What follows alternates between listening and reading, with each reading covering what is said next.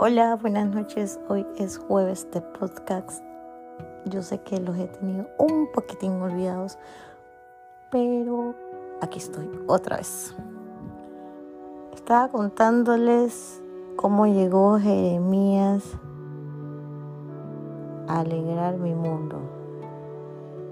No quiere decir que Bianca no, pero cada hijo es un mundo definitivamente. Como les contaba, en el embarazo de Jeremías entré en depresión. Pero una depresión que jamás en la vida había pensado que existía. Y claro, muchas veces el entorno no ayuda, las circunstancias no ayudan tampoco y cada vez se vuelve peor. La empatía de la gente tampoco es buena entonces eso hace que una persona con depresión empeore. Y más cuando estás embarazada y estás muy hormonal.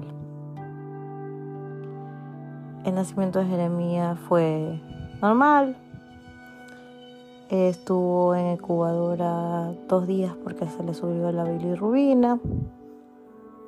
Lo llevamos a casa. Era como ver un chichovelo era, era tan perfecto, nació tan perfecto. Era muy tranquilo, tomaba su tetita, dormía, casi no molestaba. Eh, pero yo veía algo raro. A los dos meses, él no levantaba su cabecita todavía. La pediatra me decía que era normal, que a veces tiene que reforzar los músculos de la espalda, le mandaron a hacer ejercicios y bueno. Como yo estaba en la universidad, mi mamá me ayudaba, entonces ciertas cosas como con Bianca no las seguí tanto al detalle. Pero en este proceso, ya cuando Jeremías tenía seis meses, todo él lo hacía como que con dos, con dos meses atrás. Normalmente me invento, un niño se sienta ya a los seis meses, Jeremías lo hacía casi que a los siete, ocho meses. Gatió, normal. Caminó exactamente al año un mes. Y es ahí que yo comencé a ver cosas raras, porque sus juegos eran muy repetitivos, todo lo apilaba o todo lo alineaba yo al principio llegué a creer que era sordo porque yo lo llamaba y le decía, Jeremías, Jeremías. Y no me veía. Yo decía, Chuzo, qué raro, ¿qué habrá pasado? Que no, que no me ve. Pero era raro porque veía los dibujos animados y salía de donde sea corriendo. Hasta que un día se nos ocurrió llevarlo, como les conté, a una evaluación donde la pediatra donde otra opinión, donde otra pediatra y esta pediatra nos preguntó varias cosas y yo le conté cómo estaba Jeremías, que todo lo apilaba. Ah, cuando Jeremías se vio por primera vez al espejo, que fue que yo lo llevé a decir, mira Jeremías, el espejo. Como a los 11 meses no se podía ver el espejo, lo pateó y lo partió. Para esto Jeremías no lloraba con lágrimas, solo lloraba pero no botaba lágrimas. Y también me parecía súper raro. Esta psicóloga de Jeremías me dijo, me mandó a hacerle una serie de exámenes, que tamizajes auditivos, que exámenes neurológicos, que electroencefalogramas, y esos múltiples estudios donde todos los resultados estaban súper bien, no había alteraciones. Seguían con que Jeremías era un niño consentido. Para no alargarles la historia, en este proceso, yo ya vivía con el papá de Jeremías. Él me decía que yo estaba loca, que me gustaba gastar el dinero y que ya se le iba a pasar. Pero yo seguía insistentemente de que eso no era normal. Pero para esto la relación de él conmigo cada vez se deterioraba más. cada vez era peor. Yo estaba decidida a dejarlo porque uno sabe cuando no es, definitivamente no es. Yo dije, bueno, ya yo ya veo qué hago. Eh, ya cuando di a luz a Jeremías me habían puesto una T de cobre, dije, bueno, ya no va a pasar nada. Ya me tocaba el cambio porque ya tenía el año con Jeremías y me fui a hacer una revisión y iba a ponerme un implante de esos palitos que te ponen en el brazo. Dije, ahora si me pongo este implante, nada va a pasar, me voy a separar. Yo ya tenía la decisión tomada. Jeremías estaba pequeño, tenía un año, dos meses por ahí. Yo quería continuar y llegar al fondo del por qué mi hijo hacía esas cosas. Yo ya había leído muchas cosas y yo tenía en la mente de que él tenía algo. Cuando voy a la, a la ginecóloga, la ginecóloga me dice, no se puede cambiar el, implante. Es más, tengo que retirárselo. Y yo, ¿por qué? ¿Qué pasó? Y me dice, no, amiga, felicitaciones. Está embarazada. Tenía dos meses de embarazo me quería morir nuevamente.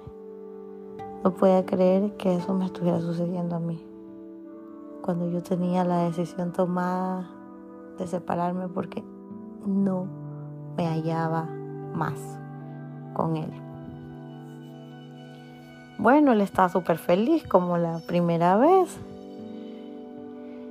Yo respiraba profundo, decía no puede estarme pasando. Le conté a mi mamá, mi mamá me dice, bueno, mijita, ya estás casada. Mi mamá no sabía todos los problemas. Y ahora sí, dije, no puede ser, me va a tocar quedarme. En el proceso del embarazo de Tiago, que ahora aparece Tiago en historia, y en mi desesperación por saber qué tenía Jeremías, y para esto a mí los estragos en el embarazo son sumamente heavy. Heavy es poco, vomito, escupo, o sea, es una cosa. Los primeros meses no tolero ni el agua.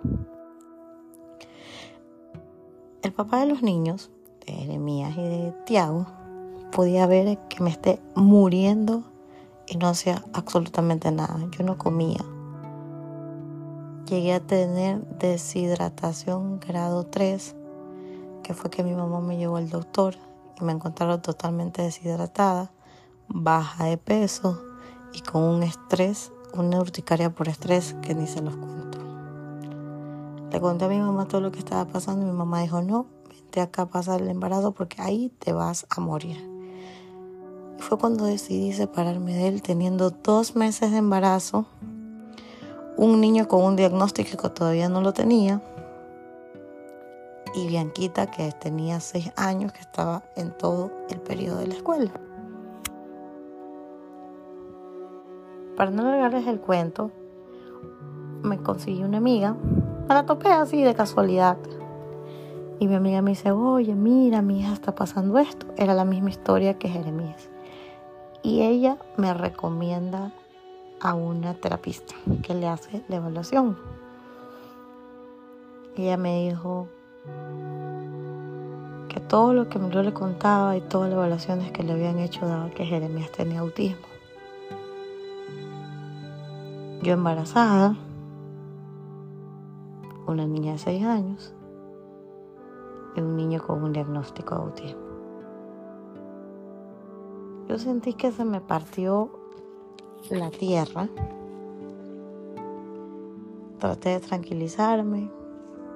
Estaba embarazada nuevamente y uno se vuelve más hormonal. En el embarazo de Tiago fue como que me cogió en shot, no sabía qué hacer, pero me preocupé más por lo, el tema de Jeremías y decidí darme el tiempo de darle todo el amor que no le había dado en el vientre a Jeremías. Y me arrepentía, lloraba, le pedía perdón a Dios porque yo, la verdad, yo no quería traerlo al mundo porque no, no estaba preparada para un segundo bebé, pero si Dios me lo había mandado era por algo. Todas las noches lo veía, lo tocaba, lo abrazaba y le decía que me perdonara, que yo iba a hacer hasta lo imposible para que él estuviera bien. Empezamos con las con las evaluaciones y con todo lo que conlleva, las terapias.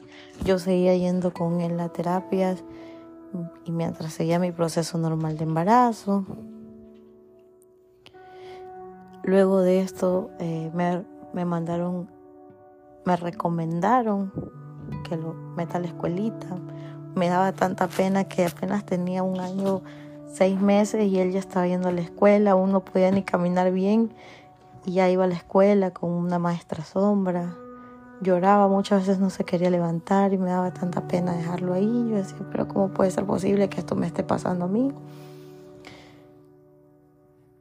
Ver a tu hijo tan chiquito yendo a la escuela. Nunca renegué, nunca renegué de, del diagnóstico de Jeremías, pero siempre me preocupaba y me preguntaba cuál sería su, destino más adelante. Los niños son crueles, la sociedad que es cruel.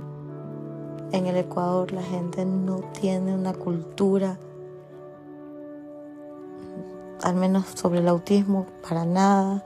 El tema de inclusión para los niños con autismo en el Ecuador es casi que cero y escasa. Buscarle una escuela fue tan complicado hasta que la aceptaran con la maestra sombra. En ese proceso que, que estaba pasando, depresivo nuevamente por todo lo que estaba pasando con Jeremías, Jeremías no dormía, podía pasar 24 horas despierto. Lloraba y lloraba y lloraba y entraba en crisis de llanto y yo con mi barriga a veces salía a pasearlo en la ciudadela, todo según a la mañana y darle vueltas y darle vueltas hasta tranquilizarlo. Mi, mamá nuevamente jugó un papel muy importante en mi vida, me ayudó mucho con Jeremías. Mi papá también nos turnábamos para poderlo pasear porque entraba en una crisis y no sabíamos por qué era, no podía dormir. Había días que pasaba literalmente 24 horas despierto.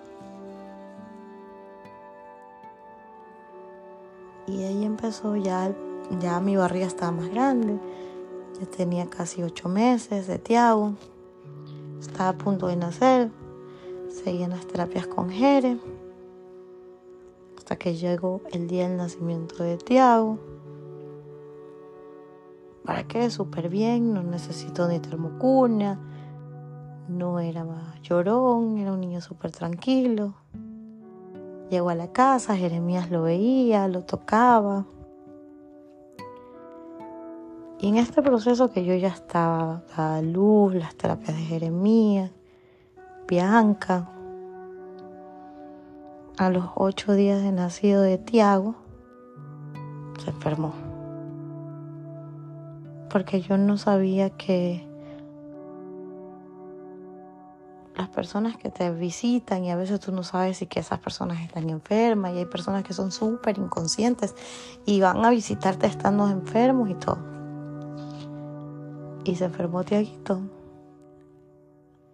Hubo un día que comenzó con mucha, mucha, mucha, mucha fiebre y yo no sabía qué le sucedía, qué le pasaba. Dije, bueno, ¿será que le va a dar gripe? Al día siguiente no le paraba la fiebre. Lo llevé, era un bebé de apenas ocho días de nacido, lo llevé al hospital, al Roberto Gil. Y me dijeron que eso no era normal, que para lo que un, un adulto, un niño es una gripe, para un bebé recién nacido puede ser una meningitis. Y así empezó el proceso más caótico de mi vida. Creo que eso sí fue el top ten de todo lo que me había pasado ya. Ver un bebé de ocho días de nacido, cómo le extraían el líquido de la columna para hacerle exámenes, me lo quitaron de los brazos y se lo llevaron. Lo metieron a la sala de terapia intensiva, no lo pude tocar. no lo podía tocar y solo podía verlo a través de un vidrio. Y lo único que yo hacía era llorar y llorar y llorar.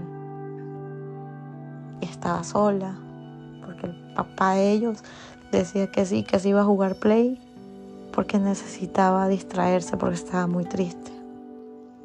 Mientras yo estaba en la sala de un hospital llorando a través de un vidrio. Recién dada luz, con un bebé que ya tenía un diagnóstico y una niña sola en casa. Mi mamá me seguía ayudando, mis hermanas también, pero yo en ese hospital estaba muerta en vida, muerta en vida, porque cada vez que le sacaban eh, un líquido de la columna, me decían, no, eh, tenemos que ver si es meningitis viral o meningitis bacteriana todos los días casi que le extraían líquido de la columna y a mí me partía el alma. Salió una enfermera un día y me dijo, niña, digo, ¿cómo está el bebé? Y me dice, ay niña, dice, está muy malito. Ya lleva dos días que no quiere tomar la tetita y solo le están poniendo suerito. Yo le recomendaría que por aquí hay altísima funeraria. Vaya buscando, créanme que en ese momento se me partió la tierra. Nunca había sentido que me moría en vida, o sea, me morí, se me paralizó todo. Yo veía del fondo a mi mamá que venía caminando y del otro lado eh, no la dejaban pasar porque obviamente era una sala de, cuidados intensivos y no podía entrar nadie. Yo salí de la sala y justamente estaba el papá de los bebés, me quedó mirando y yo me desmayé. Me dio un sobreparto, no sé qué, no me acuerdo cómo se llama, pero me vine muchísima sangre y terminé yendo ahora yo al hospital me está desangrando el susto. Se preguntarán qué pasó con la enfermera. Creo que la botaron porque nunca más la volví a ver porque mi mami reclamó. Pero bueno, les voy a dejar hasta ahí. Después de que me desangré. ¿Qué pasó con Tiago luego de, todo este proceso que estuvo en terapia intensiva? Fueron 15 días en terapia intensiva, los 15 días más largos de la vida pero prometo que voy a hacer el podcast el día jueves, lo prometo, perdón, el día viernes, lo prometo, lo prometo, prometido.